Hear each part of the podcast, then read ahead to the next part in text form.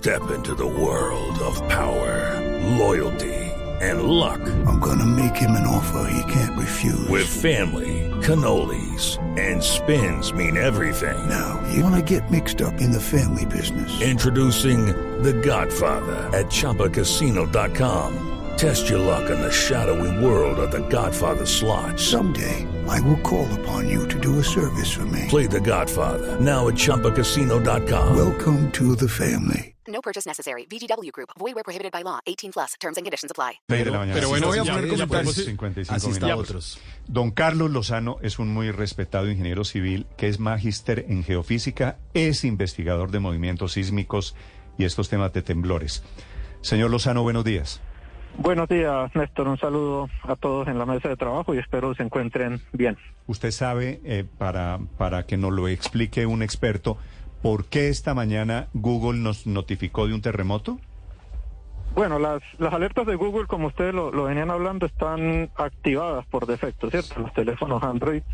Y cuando se supera, pues una magnitud, en este caso, habitualmente en, en- en el caso, por ejemplo, de, de Bucaramanga, cuando los sismos han superado una magnitud mayor a 5, se envía esta alerta. Esta alerta no es de tipo predictivo, digamos que básicamente lo que se hace es un análisis rápido de la información sísmica que arrojan las diferentes pues agencias, las nacionales e internacionales, y, y emite esta alerta, ¿cierto? Emite esta alerta de, sismo, eh, en la cual pues lo que indica son unas acciones para pues protegerse uno eh, en el movimiento fuerte del sismo, ¿cierto? Que básicamente lo que lo que indica es ubicar un lugar seguro, eh, agacharse o meterse bajo una mesa, sujetarse y Eso- esperar eso- a que el movimiento sísmico eso- fuerte pase, ¿cierto? Eso le quería preguntar, señor Lozano. Dicho que la alerta sirve, viene un temblor en camino, ¿qué debe hacer uno cuando recibe la alerta de que viene temblor o terremoto, cualquiera que sea la magnitud?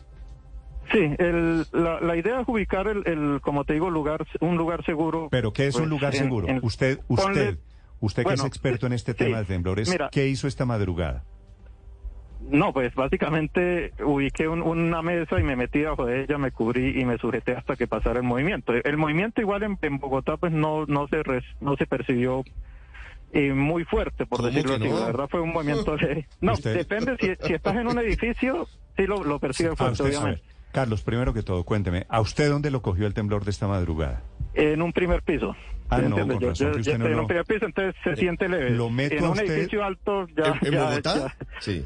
Sí, sí, en Bogotá. Lo meto a en usted Bogotá en un aquí. primer piso fue leve. No Fue le leve, cuento en un claro. séptimo piso lo que pasó. Don Carlos, Eso, lo, sí, voy, claro. a, o sea, lo voy a meter. Estás en un edificio alto a medida que estás en un edificio de un piso, vas subiendo, en- ascendiendo en altura, vas a percibir el movimiento mucho más fuerte de lo que lo va a percibir una persona Es que que, está a nivel de, de superficie, ¿cierto? si- Digamos que eso es por el movimiento como tal del edificio, Se hace siente que la más- percepción sea fuerte. ¿Se Sí, balancea más un edificio nuevo antisísmico?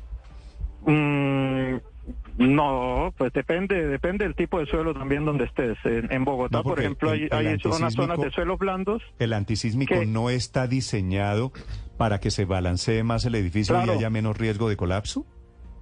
Se puede mover, claro. O sea, un edificio sismoresistente se va a mover en caso tal de que sea una magnitud alta, un movimiento sísmico más fuerte, obviamente, puede sufrir daños, pero en ningún caso lo que puede pasar con un edificio sismoresistente es que vaya a colapsar en el primer evento sísmico o en el evento sísmico principal, ¿cierto? Digamos que eso es lo que no puede pasar. El edificio puede soportar, eh, puede, puede tener daños porque está diseñado para que se desplace, para que se mueva, pero en ningún caso puede Mm. eh, colapsar como tal en, en un movimiento sísmico eh, fuerte, ¿cierto? Digamos, el, el movimiento sísmico de hoy fue de magnitud 5.9, no es una magnitud que sea pues muy alta, y pues la profundidad a la que ocurrió este evento sísmico de hoy pues también hace que estas ondas sísmicas se disminuyan, pierdan su energía, y pues se percibe en una amplia región por la profundidad que tuvo, pero pues la verdad los niveles de movimiento pues no son lo suficientemente fuertes como para causar eh, daños, por lo menos en edificaciones sismoresistentes, en edificaciones que no tienen un sistema sismoresistente, A partir como de las ed- de edificaciones esta- antiguas pues van a sufrir eh, daños leves de pronto. Sí, don Carlos, el de esta madrugada fue efectivamente 5.9. ¿A partir de qué intensidad es terremoto, no temblor? Eh, no, técnicamente los dos términos son, son iguales. Digamos, para nosotros en, investigación los términos sismo, temblor y terremoto equivale a lo mismo, independiente de la magnitud. básicamente a, ni- a nivel cultural se tiene esa como esa concepción de que terre- se denomina terremoto cuando el, el sismo como tal causa causa daños. Ingeniero, Paola Ochoa plantea una duda sobre cómo funciona una aplicación como la que Google tiene para eh, eventualmente avisar de los temblores. ¿Esto predice los temblores o lo que hace es captar ondas de un sitio en el que ya comenzó el temblor? No, como tal no hay no hay predicción del evento sísmico, o sea, se tiene como tal que haber registrado por lo menos las pues las ondas iniciales, que son las ondas primarias que se registran en los eventos sísmicos.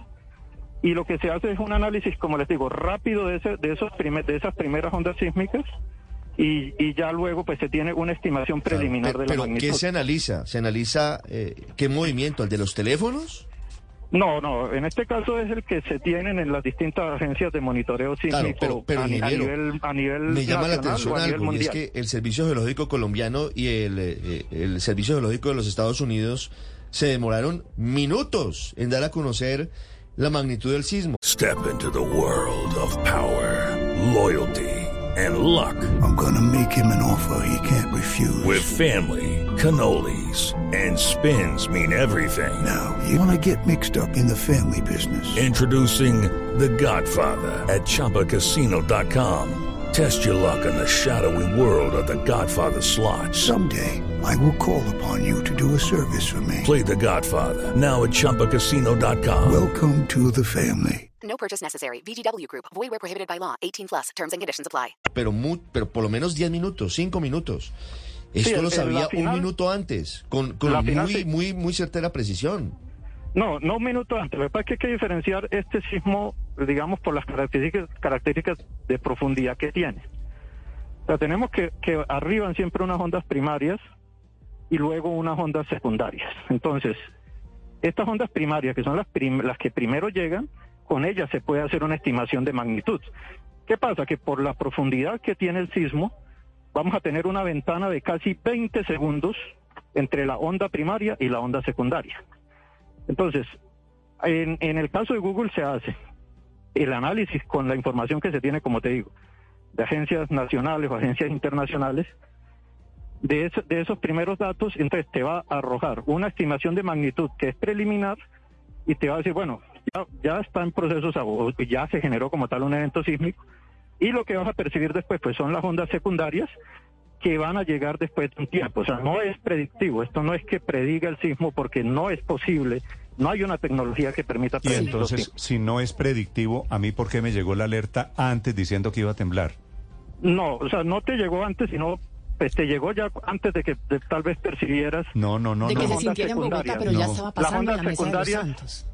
Exacto, pero como les digo, las ondas secundarias que llegan, que llegan sea, después de cuando las a mí ondas me llega son las que ustedes perciben Como una porque son réplica, las ondas casi. más fuertes. Pero Carlos, cuando a mí me llegó la alerta o cuando llegó a millones de teléfonos celulares hoy la alerta terremoto, ¿ya había temblado? ¿Es lo que usted quiere decir? Claro, en la mesa Sí, de los o sea, el sismo se tenía que haber generado porque no hay no hay una tecnología que permita predecirlo, ¿cierto? Entonces, mm, digamos, en el caso de Bogotá, pues estamos más distantes de- de- del epicentro, ¿cierto? Entonces, si el análisis se hace rápido con las primeras ondas que, que arriban, que son que van a llegar muy rápido, porque la- esta- esta- este tipo de ¿Y onda sísmica primaria Carlos, llega rápido. Si es Dime. así, si es así, ¿por qué Google tiene la teoría de que ha desarrollado alertas tempranas pre pretemblor, inclusive utilizando cables submarinos? O sea, no no es no hay alertas tempranas pretemblor. Digamos que eh, de ninguna manera hay una forma de predecirlo antes de. Digamos que el, el- como les digo, el sismo tiene el, en el, eh, cuando se ocurre cuando ocurre el sismo tenemos dos fases de ondas que siempre van a estar presentes. Entonces siempre vamos a tener la onda primaria que es con la con la que primero yo puedo analizar rápidamente el evento e inclusive pues hacer una estimación preliminar de la magnitud. Vale. Y Carlos, luego van a ¿por venir qué? estas ondas secundarias que son las más fuertes, sí, las que como tal eh, ustedes debieron haber percibido hoy, que eran esas ondas ya, las ondas secundarias, ondas fuertes que, que van más en movimiento horizontal y se pueden y las vamos a percibir un poco más fuertes. Carlos, ¿por qué el último temblor fue un día como hoy, viernes también 10 de marzo, hace ocho años? ¿Es coincidencia? Es una completa coincidencia. Digamos que en, en sismos no hay épocas donde ocurran eh, eventos sísmicos. Nuestro país es un país con una alta actividad sísmica, tenemos choque de placas en el Pacífico, tenemos fallas geológicas a nivel continental, tenemos este nido sísmico de Bucaramanga, el sismo de hoy ocurre en lo que se conoce como este nido sísmico de Bucaramanga, que es el segundo nido sísmico con la mayor actividad a nivel mundial, en el cual, digamos, el departamento de Santander, por ejemplo, concentra el 60% de la actividad sísmica que ocurre en, en el país. Entonces, el sismo de hoy es completamente normal que ocurra en esta zona, eh, que ocurra pues a esta, a esta profundidad a la que ocurrió. Eh, y pues sí, no, no hay, no hay, digamos que no hay una época de decir, bueno, que el 10 de marzo va a temblar, pues si ocurre. O sea, coincidencia hoy, pura. Es una coincidencia completa, sí. ok, vale, Sí, completa coincidencia. El último temblor, el grande en Colombia, había sido hoy, 10 de marzo también, también un viernes, hace ocho años exactamente, en el 2015. Bueno, las coincidencias Sí, existen, De magnitud señor. 6.4. Sí. Recordamos que poquito- de magnitud se fue- 6.4, profundidad de 158 kilómetros, con epicentro en Los Santos nuevamente, que Sí. fue percibido como sentido en todo el país, inclusive en el vecino país de Venezuela también fue percibido. Pero este, digamos, dada esta magnitud de 6.4, pues tiene estas características de que, haya, se- de que se haya sentido en muchas más regiones que el sismo que ocurrió en la madrugada de hoy. Señor Lozano, ¿cuánto demora en sentirse en Bogotá un temblor que se origina en Bucaramanga, en la Mesa de los Santos? Bueno, no no es, no he estimado digamos el tiempo de llegada de, de las ondas, pero lo que lo que sí digamos pasa en Bogotá específicamente con los suelos que tiene la ciudad, que hay unas zonas donde hay unos suelos eh, blandos de tipo arcilloso, otros suelos de tipo aluvial, es que el, el- la duración del movimiento sísmico se puede se puede ampliar, ¿cierto? O sea, puede percibirse que el sismo dura más acá en Bogotá que lo que puede percibir una persona que está en Bucaramanga, porque pues allá en Bucaramanga hay otros tipos de suelos en la superficie. Entonces, acá en Bogotá sí podemos tener la percepción de que el sismo dura más, también se va a amplificar, digamos, el movimiento sísmico, se va a modificar un poco por estas características de los suelos que tenemos como tal en la, en la ciudad de Bogotá. Mire, le, le quiero preguntar desde Londres, porque usted estaba diciendo que la, profundidad del, del, del sismo allí en Colombia fue de 158 kilómetros. Recuerdo que el de Turquía fue a 17 kilómetros de profundidad. Respecto de los efectos del terremoto, ¿qué diferencia hace que sea a 150 kilómetros versus 17 kilómetros de profundidad?